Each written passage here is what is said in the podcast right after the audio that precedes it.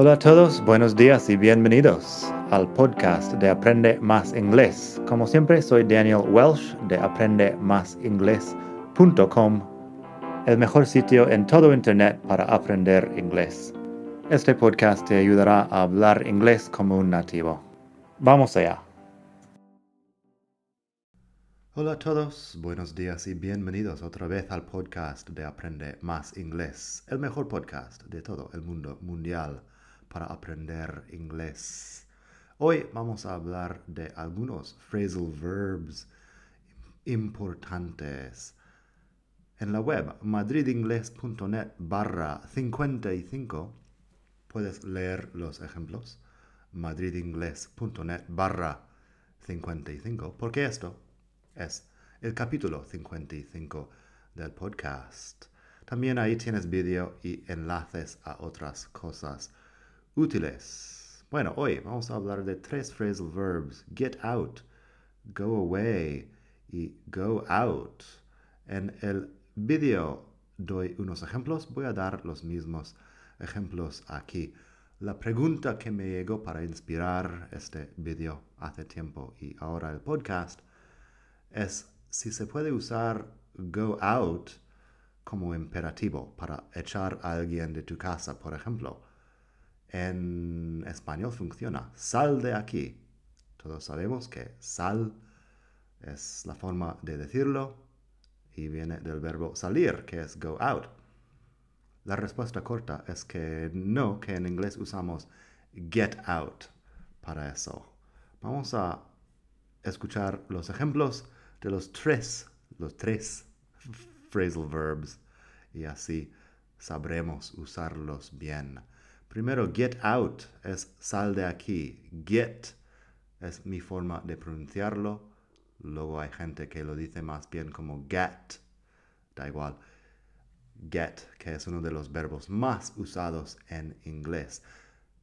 En la web, si te pasas por madridingles.net barra get, tienes muchos ejemplos, por cierto. Así que get out lo usas para echar a alguien, es sal de aquí. Go away es lárgate. No necesariamente estás saliendo. El out en get out implica que estás dentro de un sitio y yo quiero que salgas. Lo usas si estás en casa, por ejemplo. Si alguien entra en tu habitación, tu oficina, algo así. Get out, porque out es lo contrario de in. Go away es lárgate porque es um, porque away es como hacia otro lado, en la otra dirección, no hacia mí, sino hacia otro sitio. Y go out es salir de toda la vida, pero no se usa como imperativo así. Así que vamos a escuchar un par de ejemplos. Primero, get out, I'm sick of you. Si pudiera hacer una voz de enfado sería un poco mejor. Get out. I'm sick of you. Algo así. Um, sal de aquí. Estoy harto de ti. Sick es enfermo, pero en inglés lo usamos también como estar harto de algo. I'm sick of you. Luego hay otro uso. Get out of here. That's impossible.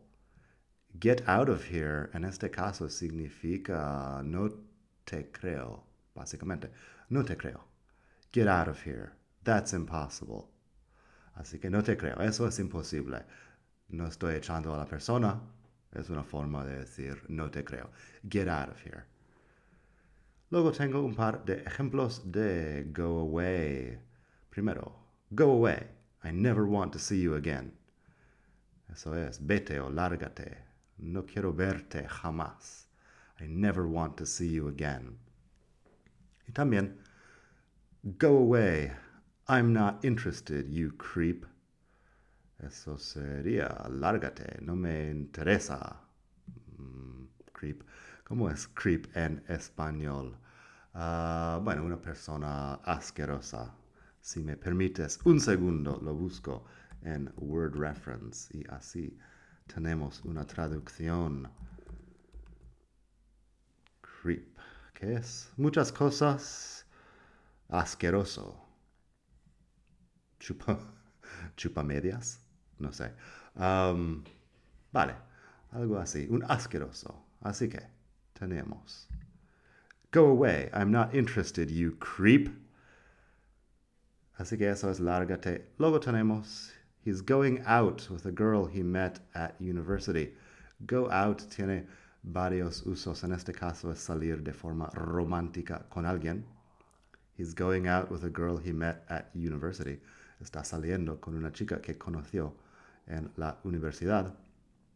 Y también, I'm going out to get a coffee. Wanna come? Eso es salir normal de salir a, a tomar un café. I'm going out to get a coffee. Wanna come?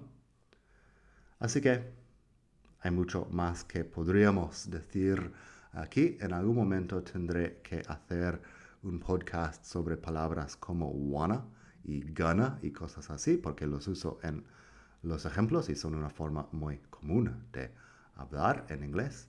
Pero bueno, suscríbete y así no perderás nada. Estoy siempre haciendo capítulos nuevos. Nada más pásate por madridingles.net barra 55 para leer los ejemplos de hoy y como siempre mucho más ahí en la web. Espero que pases un gran día. Hasta la próxima. Bye.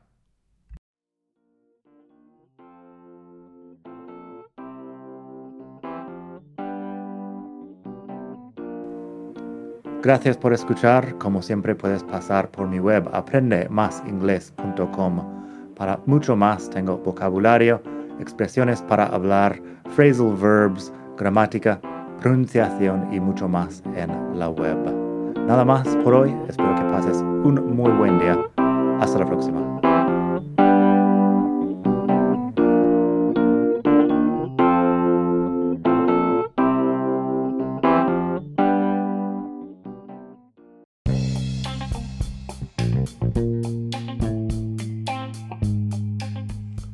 Hola de nuevo. Antes de terminar, quería pedirte un pequeño favor. Si te gusta este podcast, puedes suscribirte en Apple Podcasts o bien en Spotify. Hay también la posibilidad de hacer una reseña ahí en Apple si estás escuchando eso en el iPhone. Y estas cosas ayudan mucho a dar visibilidad al podcast. Si quieres ver más sitios donde escuchar, los tienes en madridingles.net barra podcast. Eso te lleva a la página donde ves todas las aplicaciones que puedes usar para escuchar. Y también tengo un canal en YouTube que lo puedes ver en madridingles.net barra YouTube. Eso te llevará directamente al canal donde puedes suscribirte y ver todos los vídeos que hago sobre muchos temas. Nada más por hoy, espero que pases un muy buen día, aprende mucho y hasta la próxima. Bye.